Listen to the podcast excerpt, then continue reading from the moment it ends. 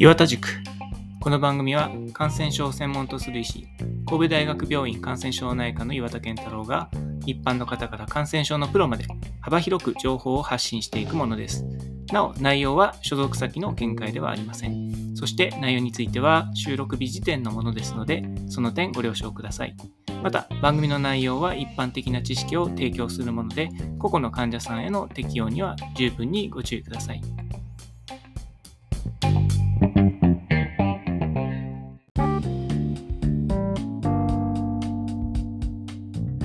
はい、皆さんこんにちは。えー、それでは、えー、今回はあの、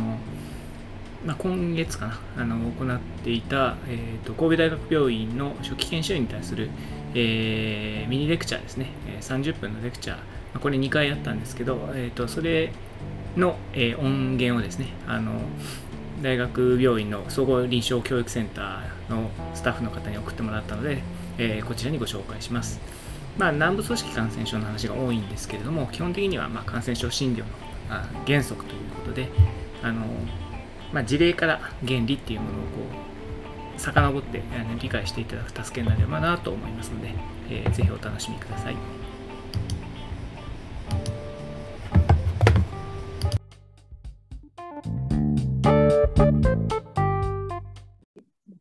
はい、じゃあ今から研修医ミーティングを開始します。本日の講師は感染症内科の岩田健太郎先生です。えっ、と、タイトルは感染症診療の原則1です。よろしくお願いいたします。はい、紹介いただきましてありがとうございます。感染症内科の岩田です。皆さん、毎日暑いですけどお疲れ様です。えっ、と、今日と来週とで2回に分けて、感染症診療の原則というのをやっていこうと思います。まあ、診療ですから、あの、一連のプロセスっていうのをこう皆さんにあの学んでいただこうかなと思います。60代の、えー、男性がいまして、で、この方は基礎疾患に、えー、高血圧と糖尿病と、それからあ慢性の腎臓病、CKD ですね、をお持ちの方です。でそういう方が、えー、熱が出て、えー、足が腫れてるというので、えー、救急車で、ま、来院してきたと思ってください。60代の男性で DM とハイパーテンションと CKD があって、えー、3日間の発熱と足が腫れてるということでやってきましたと。でこういう方に、まあ、どういうアプローチをするかというところで、今から考えてもらおうと思うんですけど、いかがでしょう？どういったところをこう、アプローチしていったりですかね？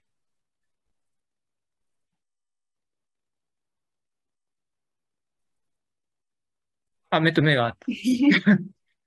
まずは、感染症として見ているのか、そうじゃないもの感染症として見るかどうかを考える？いや、その、感染症なのか、そうじゃないのかっていう判断が、うん、あ、感染症なのか感染症じゃないのかの判断をしたい。その人が重症かどうか。その人が重症かどうかも判断したい。何でも判断したいですね。そうですね。まあ、いろんな判断しないといけないですね。もちろん、えー、救急車でやってきた患者さんですので、この患者さんは死にそうなのか、死にそうじゃないのかとか、そういった重症度の判定をするとかですね。まあ、そういったこともしなきゃいけないわけなんですけれども、えー、まず、足が腫れている患者さんで熱がある場合は、えー、基本的にこの腫れてる足が熱の原因じゃないかなというふうに考えるのが定石です。もちろん、そうじゃない時もあるんですけどね。だけど、えー、っと、感染症であれ、あるいは他の疾患でもそうなんですけど、局所の症状と全身の症状を伴ってるっていうことはしばしばあるわけですね。で、局所の症状があって、全身にも症状がある場合、この場合は局所の症状というのは足が腫れてるでして、全身の症状は発熱ということになるわけです。でその場合は、えー、この局所が、えー、発熱の原因じゃないかと考えるのが、まあ、定石なわけですね。まあ、そのようにアプローチするのが一般的です。で、えっ、ー、と、じゃあ熱を伴ってて足が腫れてるというふうに考えた場合に、えっ、ー、と、考えなければいけないポイントが2つあります。それは、えー、時間と空間の情報の把握ということになります。難しいことを言いましたね。時間と空間の情報把握。時間の把握というのは、これが急性疾患なのか、急性のプレゼンじゃないのかということの把握ということになります。で時間の情報ってすごく大事でして、まあ、これが例えば半年かけてだんだん足が腫れてきたっていうプレゼンの場合と、3日間、今回のケースの場合に3日間という非常に短い時間で腫れてきた場合では、やっぱり原因となる病気というのは全然違うわけですね。そしてここが重要なんですけど、時間の情報って、えー、検査では得られないんですね、基本的に。我々は、まあ、救急外来で血液検査をしたり、画像検査をしたり、あるいは心電図取ったり、いろんな検査しますけど、その時間の情報っていうのは原則として、えー、検査値が教えてくれるってことは滅多にないわけですね。まあ、過去の CT との比較とかそういうのできなくはないですけど、基本的には時間情報っていうのは患者さんか、その家族、あるいは救急隊員から得ないと得られないということになります。ですから、時間情報は病歴が大事ってことになるわけですけど、そこをまず把握する。で、急性疾患で発熱の場合は、やっぱり感染症が頻度的にすごく高いわけですね。で、頻度が高いっていうことは、まあ難しい言い方すると、事前確率が高いっていうことを意味します。ですから、えー、非単位で、えー、3日とか2日とかそういう単位で発熱が出ましたよっていうことになると、これは感染症をまず胃の一番に考えるのが一応定石。つまり頻度の高いものから順番に考えるっていうのは臨床医学上の基本原則ですから、その基本原則にやっぱり乗っかっていくということが大事になってくるわけですね。で、これが例えば半年とかいうスパンのもっと長い、スパンのものを考えるとすれば、えー、例えば、そうですね、えー、膠原病だとか、あるいは悪性疾患とか、まあ、そういったもっと時間のスパンの長いものが熱を起こしてるんじゃないか。まあ、熱を出す病気って別に感染症とは限らないですから、えー、っと、まあ、月の単位ですと、やっぱり悪性疾患とか自己免疫疾患っていうのの頻度が高まるわけで、まあ、3日前から急に膠原病とかですね、3日前から急に癌っていうのは頻度的には非常に低いわけですね。まあ、すべての慢性疾患は最初は急性疾患なんで、もちろんありえないってことはないんですけど、最初はやっぱり稀なものというよりは、えー、比較的頻度の高いものからアプローチするのが上等です。で、えっ、ー、と、時間と空間って言いましたけど、今度は空間ですね。で、足が腫れてますよっていう主訴で、例えば、まあ、そうですね、救急外来の看護師さんから、まあ、電話かかってきて、先生、ちょっと救急外来に患者さん来るんで見に行ってってくださいって言われたときに、足が腫れてるっていうときに、一番大事なのは、変則なのか両側なのかですね。で、足が腫れてるでも、えー、リンパ節が腫れてるでも、皮疹があるでも、関節が腫れてるでも、何でもいいんですけど、すべての病気において、この空間情報ってのはすごく大事で、そこで大事なのは変則なのか両側なのかです。で、足が腫れてます。両側ですっていうときは、感染症の可能性がぐっと下がるんですね。どうしてかっていうと、右足に感染症を起こして、同時に左足に感染症を起こすってことはめったにないからです。絶対ないとは言わないですよ。たまにそういう人もいますけど、めったにないわけです。これはもう確率論的にそうですね。どうしかっていうと、右足の感染症と左足の感染症をそれぞれインデペンデントファクター、まあ、独立事象だと考えると、独立事象が同時に起きる可能性っていうのは、ものすごく低いわけです。頻度的に。それは皆さんが宝くじ2枚買って、それは独立事象なんですけど、その両方が当たる確率っていうのと一緒だったことですね。今の例え話は伝わりにくかったですかね。まあそういうことで、両方の足が腫れている場合は、感染症じゃない病気っていうのを考えるわけですね。で、どういうものがじゃあ両方の足を腫らすかというと、これはあの、体の水の流れをイメージすれば、だいたい網羅的に把握できます。例えば心不全とか、肝不全とか、腎不全とか、あるいは、えー、血中タンパクを司る病気ですね。例えばネフローゼ症候群とか、それからまあ比較的稀なんですけども、骨盤内の、えっ、ー、と、選挙性病変ですね。例えばまあ、女性だったら子宮頸がんとか子宮体がん。えー、男性でしたらまあ、例えば前立腺がんの、えー、進展といったものが、えっ、ー、と、例えば IVC とか、あるいはリンパ系の閉塞を起こせば、両側性の、えー、足が腫れるっていう病気が出来上がります。で、えー、両側でない場合、変則の場合っていうと、今度はそういう全身性の病気、心不全とか肝不全という可能性がぐっと下がるわけで、そうすると、えー、足が原因の病気を念頭に置かなければならないということになるわけですね。で、確認すると、この60代の男性3日間の熱と、えー、足が腫れてますよっていうときに、えっ、と、右足が腫れてるというふうに、救急隊員の人が言ってる。あ、そうか。変則性で急性なんで、これはもう感染症の可能性がぐっと高まるなということになります。で、足が腫れる感染症で、一番頻度が高いのは放火試験ですね。英語で言うとセルライティスということになります。放火試験というのはどういう病気かというと、皮膚と皮下組織、まあ、脂肪とかですね。などの、えっ、ー、と、感染症ということになります。皮膚と皮下組織などの感染症ということになります。で、これが頻度的には一番高いので、まず考えます。それから、鑑別疾患も結構あって、えっと、我々が A という病気だよっていう時には、B という病気じゃないよとか、C という病気でもないよとか、D という病気でもないよってことを同時に言わないといけないわけですね。つまり A という病気だってことは B でも C でも D でもないってことを同時に言わないといけない。これ、ライプニッツっていう人が、あの、モナドロジーという本でそう言ってるんですけどね。で、放火試験であるというためには、他の変則の足を腫らすような病気、例えば、深部静脈血栓じゃないとかね。えそういうことも同時に言えないといけないわけです。そうすると皆さん、ちでちちなみに DBT、えー、ディーブビナストロンボーシス、深部静脈血栓も熱炎症反応をきたしますから、急性に起きますし、プレゼントしては割と似てるわけですね。で、リスクファクターで言っても、まあ、糖尿病のある人は、えー、感染症を起こしやすいし、それから、あまあ、CKD とかそういうマルチモディリティのある人は、やっぱり、えー、DBT を起こしやすかったりもするので、えー、リスクも割と被ってると。そうすると、えー、この両者をどうやって区別したらいいんだろうって話になるわけです。あ、造影 CT 取り合いじゃないかって話に、当然、静脈血栓の、えー、血栓を見つけようと思うと、静脈、あの、造影 CT を取ればいいっていう話になるんだけど、この方 CKD があるので、えー、いきなり造影 CT でインターベンションをかけるっていうのはそんなに賢いやり方ではないですよね。侵襲性の低いものからアプローチして、できるだけ侵襲性の高いものを後回しにするっていうのが臨床医学の根本原則でしたよね。したがって、いきなり造影 CT に回すっていうのは、まあ最終的には必要なのかもしれないけれども、あの、胃の一番にやるのはちょっと待ちたいと。で、その時に、えっ、ー、と、今度は病態整理っていうことが大事になってくるわけです。病態整理っていうことになると、足の解剖、これ足、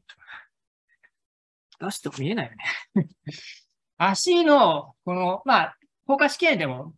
DPT でも、その膝から下の硬いに起きることが多いんですけどね。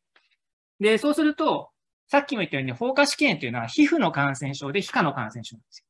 で、皮膚と皮下にはボーダーがないですね、当然。えー、境界線がないわけです。これ、例えば筋肉とかだったら、えー、境界線があるわけです。筋膜という。だから、例えば、この、えっ、ー、と、後ろには筋肉ありますけど、ここの筋肉の病気であれば、当然、えっ、と、頸骨前面とか腓骨前面には、病変は波及しないと考えます。で、同じように、えっ、と、深部の静脈の血栓であれば、えこちらの足の裏側ですね。見えねえよね。後ろ側、こっちの浮腫っていうのが著名に出るわけだけど、頸骨前面とか、こっちの方に炎症が出るってことはあんまり、あありがとうございます。頸骨前面とかに炎症が波及するってことはあんまりないわけです。多少ありますけどね。あんまりない。ところが、皮膚と皮下の、まあこういうふうに、皮膚と皮下ですね。それだったら、ここ境界線になるわけだから、後ろも前も一様に赤くなって腫れ上がってるっていうのが、放火試験の特徴になるわけです。まあ、ちなみにですけど、えっと、皮膚だけが炎症を起こす感染症もあって、これを単独と言います。単独というのは、皮膚だけが炎症を起こすので、放火試験と違って、あまり腫れないのが特徴で、真っ赤っかにはなるんだけど、腫れないというのが特徴です。で単独は連鎖球菌が起こすことが多くて、まあ、治療法はペニシリンになることが多く。で、放火試験はブドウ球菌が原因のことが多くて、えー、ペニシリンだと耐性菌が多いので、まあ、セファゾリン、セフェム系の抗菌薬が治療選択肢になることが多いということで、まあ、選択肢の治療、その治療の選択肢っていう意味でも微妙に違ってます。なので、足が赤いかつ腫れてるか、腫れてないかみたいなのを見るのが大事。で、さっき言ったような DBT とセルライティスの違いは、この前にも波及しているかどうかっていうのが大事になります。これ応用問題はたくさんあって、例えば、放火試験に似てるんだ、あの、要するに似てる病気っていうのはちゃんと認識するのって大事で、放火試験には似てるんだけど、実際には放火試験じゃない病気に、えっ、ー、と、テノシノバイティスって病気があります。テノシノバイティスっていうのは、えっ、ー、と、筋症ですね。このテンドンシースって言ったあの、筋肉の、えっ、ー、と、付着部のテンドン、腱の周りを包んでる袋がありますよね。解剖実習でやりましたね。で、例えばよくあるのが手のテノシノバイティスで、こういうところ、例えば魚釣りをしてて針でこう刺さっちゃったとか、あるいは魚で鱗で切っちゃったとかねいうときに、ここの、えっ、と、テンドンシーズ、えー、腱鞘から筋が入って、それがわーっと肘まで伸びていくことがあります。どうしてかっていうと、指の腱は全部肘までいってるからですね。で、その時に、このテンドンシースの感染が起きて、で、テンドンシースの袋を伝ってバーッと筋が上がって炎症が起きるんだけど、この場合は屈足だけが、まあ、感染を起こしてるわけで、伸足は全然痛くないわけです。あれは腫れたりしないわけです。そうすると、この屈足のところだけちょちょちょっと触ると患者さんめっちゃ痛がるんだけど、反対側は全然痛くないっていうのは、効果試験としては、あんまり筋筋が通ってないので、これは、あの、皮膚とか皮下ではなくて、それよりももっと深いところの感染なんじゃないかなって推測できるわけです。そうすると、テンドンシースの感染で海が溜まったりすると、これは炎症そのものもさることながら、そこの癒着とかで、えー、機能予後がめっちゃ落ちたりします。例えば指が動かなくなったりするんですね。指が動かないと困るでしょ、皆さん。そうすると、この場合は単に抗菌薬で菌を殺すだけじゃなくて、えっ、ー、と、手の外科の先生ですね、形成外科とか整形外科の先生に、ここを、あの、開いてもらって、幻聴切開してもらったりしないと、機能予後が落ちるっていうようなことが往々にしておきます。救急外来とかで手腫れてます、放火試験です。じゃあセファゾリン行っときましょうみたいなパターン認識でやると、こういう合併症を防げなかったりするわけで、えー、必ず、どこが病気を起こしているかっていう空間把握ってのはすごく重要で、足であっても手であっても、あるいは、ま、体幹でもどこでもいいんですけど、それは皮膚の感染症なのか、皮下の感染症なのか、あるいはそれよりも深いところの感染症なのか、あるいはもっと致死的なエッセ筋膜炎と呼ばれる筋膜の感染症。この場合は、あの、非常に致死率が高くて、3時間とか4時間とか5時間で患者さんが死に至ったりするので、あの、緊急的なデブリが必要で、え、従って夜中であっても、あの、外科の当直の先生とかをお呼びしないといけないことも多いんですけど、まあそういうものなのかっていうようなことをいちいち判断できないといけないわけですね。で、これも、あの、じゃあまあ CT とか MRI 取ればいいじゃないかって話になるわけですけど、そうは簡単にいかない。例えば、エス筋膜炎、ネクロタイジングファッシャイティスっていうのは、ものすごく進行が早くて、死に至るのも早いために、まあ、はっきり言って怖くて患者さん MRI には入れられないですね。MRI に入れて20分とかずっとそこで放置してる間に血圧が落ちたりしたら、あの、救命できないですからね。だから、あエステ筋膜炎を臨床的に疑ったら画像を取っちゃダメです。よく教科書とかでエステ筋膜炎の CT 所見とか出てますけど、あれは、あの、幻聴切開やった後に CT 取るならいいですけど、診断のために CT 取ってたら、その CT 取ってる間に患者さんがショックに陥ったりしたとき、CT 室では蘇生するのは難しいですよね。というようなリスクもあるので、やっぱり大事なのはベッドサイドで、えー、健全な身体診察と、それからそのロジックですよね。ロジック。さっきのその前と後ろと両方腫れてるのかとか、そういったようなロジックを駆使して、自分が見てる感染症、あるいは感染症じゃない病気でもいいですけど、どういう解剖学的な部位がやられてるのか。で、蜂窩織炎であれば、皮膚と皮下の組織だけがやられてるんだよということが担保できてるということがすごく重要になります。みたいな感じで、まあ、臨床診断をしていきます。で、検査としては、まあ、血液検査したりとかですね、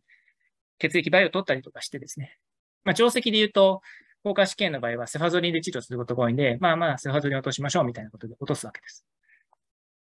で、3日経ちました。セファゾリン入れて3日経った。で、熱は、8度台、9度台だった熱が、まあ7度台とか8度ぐらいにちょっと落ち着いてきたかなという感じです。それから血液検査フォローしても白血球とか CRP がめっちゃ高かったんだけど、まあ、例えば1万6000あった白血球が1万2000ぐらい。30ぐらいあった CRP がまあ18とかぐらいまでちょっと下がってきたと。ところが、足を見ると、足はまだパンパンに腫れたままで、真っ赤っかなままで、全然良くなってるように見えないと。まあ、そういう患者さんがいたとしましょう。この間いたよね そういう患者さんを見たとき、じゃあ皆さんどう考えるべきだと思うんですか？これめっちゃよく受ける相談で、放火試験だと思いました。セファゾリンで治療してます。で、炎症が少し良くなってるんだけど、足がパンパンで真っ赤っかなままで全然良くなってませんと。で、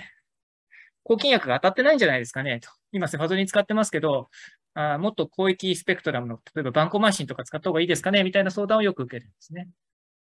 で、答えは、こういう時バンコマシン使っちゃダメです。で、皆さんがこういう臨床的な問題、患者さんが、まあ、治療しました。良くなると思ってました。でも、なんか良くなってないねってなった時に、一番最初にやるべきことは何ですか？一番最初にやるべきことはですね、バンコ回し始めることじゃないですね。で、割とそっちにみんな流れがちなんです。あの、医者ってね、あの、レスポンス早いので、頭の回転が早いからですね、多分。あの、すぐ答え出そうとしちゃうんですよ。なんで、えー、熱下がりません。足腫れてます。じゃあ、セファゾリンをバンコマシンに変えましょうとか、メロペネム使いましょうとかっていうふうに行きがちなんだけど、そうじゃなくて、そこで大事なのは立ち止まって、なんでこの患者さんの足腫れたままで良くならないんだろうなって考えないといけない。一番大事なのはまず原因検索です。原因検索をせずにレスポンスしちゃダメ。これ、ものすごく多いので、あの、ものすごく多くの医者、あの、皆さんみたいな若い人だけじゃなくて、シニアの人もよくこの罠に陥りがちで、あの、反応速度が速いだけにみんなすぐレスポンスしようとしちゃうんですよ。でも立ち止まって考えることの方が大事です。で、ここでヒントは、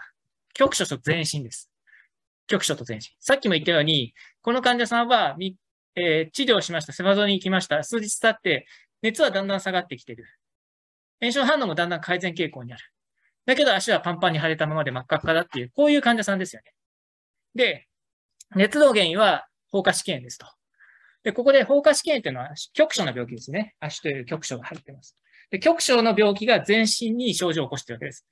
発熱という。それから炎症反応、まあ、血液検査の異常も起こしているわけです。このように感染症では局所と全身っていう二つの側面があるんですけど、一般論として局所と全身は一緒に動きます。で、基本的に感染症はウイルス感染症であろうと、えー、細菌感染症であろうと、あるいは他の心筋とかの他の感染症であろうと、原則として感染症は良くなりながら悪くなることは絶対にあります。大事なことなんでもう一回言いますよ。感染症は基本的に良くなりながら悪くなるということは絶対にありません。だから、全身に目を向けると熱は下がってきてるんだけど、局所では全然良くならないっていうようなことは、感染症的にはこれありえない話です。感染症的にはありえないということは、どういうことを意味しているかというと、感染症以外の何かが邪魔をして局所の所見を良くしてないということが推察できるわけです。いいですね。血液検査良くなってる、温度倍も良くなってる、でも、ベッドサイトは全然良くならないっていうときは、このディスクレパンシーの秘密は、感染症が良くならないということではなくて、感染症以外の何かが治療を邪魔していると推察すべきなんです。で、薬剤耐性菌のようなものがあって、セファゾリンが不応性の別な菌が悪さしてるんじゃないか。だから抗菌薬もっと広げていこうじゃないかみたいな話になりがちなんだけど、だとしたら熱が下がってることの説明ができない。で、もし、セファゾリンが当たってなくて別の菌が悪さしてるんだったら、熱の方も悪くなるし、CRP ももっと悪くなるし、白血球ももっと悪くなるっていうふうに、えー、全部悪くなるっていうふうに推測しないといけない。感染症の治療がうまくいかないときは全部悪くなりますから。よくな、もう一回言いますよ。感染症は良くなりながら悪くなることは絶対できないです。だから、ここで大事なのは、抗生剤をセファトリンからバンコマイシンに変えるとか、メロペネムに変えるとかではない。感染症が原因じゃないっていうふうに推察したときに、感染症の薬変えるっていうのは全然噛み合ってないでしょ。噛み合ってないことしちゃダメ。これ、うちの後期研修医もよくやりがちなんだけど、あの、薬が原因じゃないって思ってるのに薬変えようとしたりするわけですよ。思ってないことやっちゃダメですよ。必ず自分が、これ、これ AA グレディエントって昔からよく言うんですけど、ね、AA グレディエントって知ってます？あの、血、血ガス取った時に、あの、AA グレディエントが解解題してるアニオンギャップアシドシスって言うでしょ知らないですか？まあいいや。えっと、AA っていうのはアセスメントとアクションのことです。アセスメントとアクション。自分のアセスメントに忠実にアクションを起こすべきで、自分のアセスメントと噛み合ってないアクションを起こしちゃダメ。感染症が原因じゃないと思ってるのに、感染症の薬変えるっていうのは噛み合ってないでしょ。だから、アセスメントとアクションというのは常にぴったり一緒に寄り添ってないとダメです。で、放火試験で、局所の所見が全身が良くなってるのに局所が良くならない一番の原因は水です。で、往々にして、まあ、組織の破壊が起きて、皮下組織とかも起きて、で、リンパ液とか、リンパ管とかが破壊が起きたりして、ここに不死が起きるわけですね。で特に CKD の患者さんとか DM の患者さんとかは、えっと、もともと基礎疾患としての硬い不死が起きていることも多いし、それで、えっと、訴体性の皮膚炎とか起こしていることも多いわけです。で、そういう局所の組織の破壊があるところに感染症が起きて炎症が起きると、そういう組織の破壊がさらに助長されて、で水がパンパンに溜まって、でそこに訴体性の皮膚炎、つまり炎症が起きるわけですね。で、訴体性の皮膚炎っていうのは感染症では原因ではなくて、水の停滞が起こす炎症なので、当然高気圧では良くならない。で、こういう時はどうすればいいかっていうと、足持ち上げてあげればいいんです。大体ね、枕2つか3つ分ぐらいですかね。あの、足がペタンと下がってると、水がいつまで経っても上に戻ってこないので、下に枕を2つか3つ敷いてあげて、足を挙上してあげて、で、ビーナスリターンとかリンファティックリターンっていうのを戻してあげるわけです。でそうすると、だんだん足の腫れが引いてきます。だから放火死刑の時の、その治療の失敗って言って相談を受ける時の、大体6、7割ぐらいがこの足が上がってないっていうのが原因です。ですので、えー、まあ、その感染症の診断治療、なかなか良くならないっていう時に、えー、その、なぜ良くならないのかっていうのを考えるっていうのはすごく重要なんですね。その時に、えっ、ー、と、 discrepancy に注目するってのは大事です。全身は良くなってるけど、局所は良くならない。 discrepancy が起きているときは、ほとんどが感染症が原因じゃない。すなわち、抗菌薬を変えることはソリューションじゃない。で、蜂窩織炎の場合一番多いのは足上がったま、上がってないっていうのが一番の原因です。で、そこに注目するとまた違ったものが見えてきます。まあ、たまに、あの、さっきの DVT 合併してるとかね。そういうこともありますけど、えー、そういうことですね。ここまでのところでなんか質問とか意見とか不満とかある人いますか？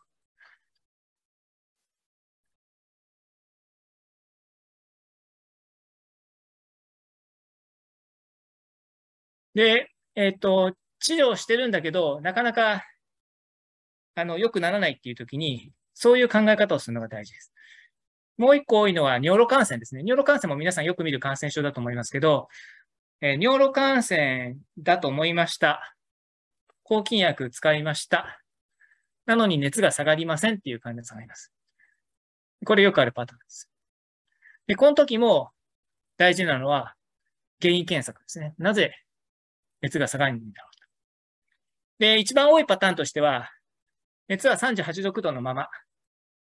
で、白血球も高いまま。で、CRP も高いまま。で、あんまり動かない。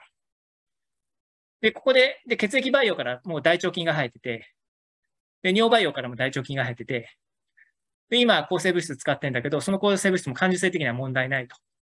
いうパターンです。こういうのよくある話。で、これで注目すべきは、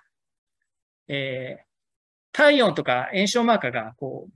変わらないで一定の状態でいるっていうことですね。これ不思議ですよね。どうしてかっていうと、さっきも言ったように感染症っていうのは治さないと悪くなるし、治せば良くなるんですよ。これはあの、青木誠先生がよくクレッシェンド・デクレッシェンドってイタリア語を使ってますけど、クレッシェント、どんどん良くなっていくか、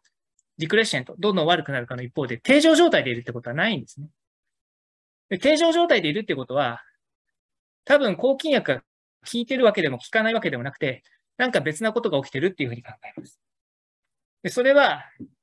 腎盂腎炎という、まあ、尿路感染のパトジェネシスを考えればわかるんですけど、実は腎盂腎炎って全部腎農用なんですよ。あれ、顕微鏡的に言うと、腎臓の中にちっちゃい農用がたくさんできてて、で、農用の中に血流ありませんから、で、血流のないところには抗菌薬届きませんから、だから、典型的には腎盂腎炎ってすぐには熱引かないんです。で、しばらく時間が経って農用がだんだん縮小されていくと、熱が下がってくる。で、熱が下がってくるのにかかる時間がだいたい72時間と言われています。だから、尿路感染と思いました。抗菌薬始めました。次の日になっても熱下がらない。その次になっても熱下がらない。慌てなくていいです。悪くなってない限りは。つまり、尿路感染と判断しました。1日目、2日目は、患者さんの熱が下がらなくても、そんなもんだと思って我慢してればいいです。で、ここで、あの、下手な医者は、あれ？と思って抗菌薬変えちゃうんですよ。我慢できなくて。それは尿路感染の治療の自然力を理解してないからです。で72時間までは我慢できます。もちろん、悪くなってればね、抗菌薬足しますよ。あの、どんどん炎症マーカーが上がっていくとか、患者さんなんか意識状態悪くなってるとか、ショックになってるとかね。悪くなってれば対応しますけど、変わらない。もう入院した時から全然変わらないで熱が出っ放しの場合は、そういうもんだと思って割り切った方がいいです。で、72時間ぐらい経つと、だんだんだんだん熱下がってきます。で、72時間経っても、やっぱり熱下がらない場合、何を考えるかというと、この場合はでっかい農業を考えます。つまり、ドレナージが必要な巨大な農業の存在を示唆するので、えっ、ー、と、画像を撮ります。画像を撮ります。造影 CT とかね、超音波とか。それで、まあ、CT ガイド化でドレナージしたりして、直す。で、やってはいけないのは、とにかく熱下がらない。だから抗菌薬変えようって言って変えちゃうことです。抗菌薬変えちゃうと、もう何が何だかよくわかんなくなって、混乱が増していくだけになります。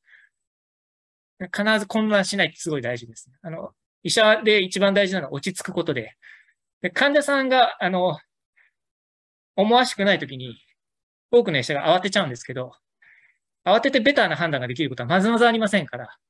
必ず落ち着き続け、患者さんの状態が悪ければ悪いほど落ち着くことが大事で、あの、慌てるとなんかベターなアイデアが出てくるってことはまずまずありませんので、必ず落ち着き続けるということが、つまり頭を回し続けると。判断し続けると。判断途中でやめたり頭真っ白になったりするのはろくなことないんで。これ、感染症に限らず全部そうです、ということです。時間来たんで、もう終わりにしようと思うんですけど。なんか質問とかありますか？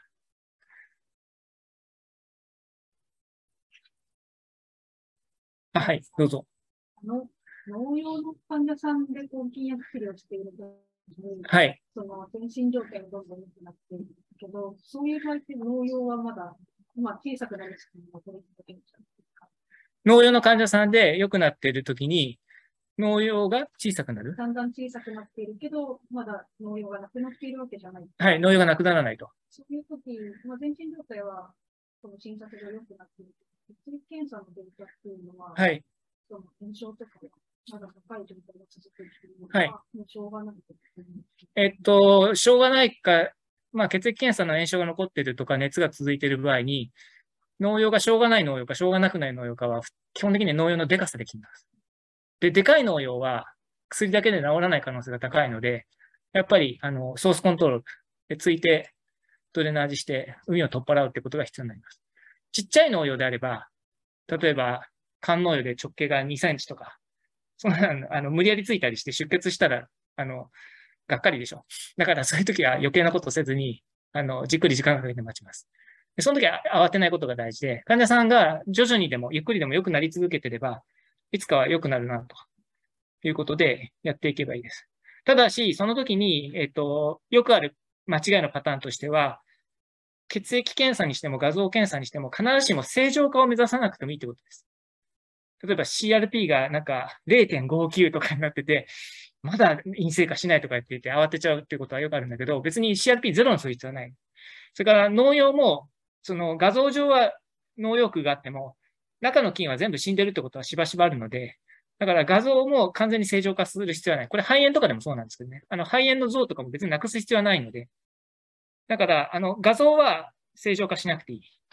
ていうことが分かっていることは大事です。はい他何かありますか？僕、落ち着きないんで、レクチャーの時大体歩き回るんですけど、これめっちゃやりづらいですね。はい。というわけで、あの、じゃあ終わりにしようと思います。どうも皆さんありがとうございました。あ、なんかチャット起きてるの？これをし、カンカン来ない。じゃあ無視して。はい。ありがとうございました。はい。えっと、本日のご講演ありがとうございました。次回も、えっと、岩田先生で10日の水曜日、次のタイトルは感染症診療の原則2です。またよろしくお願いします。ありがとうございました。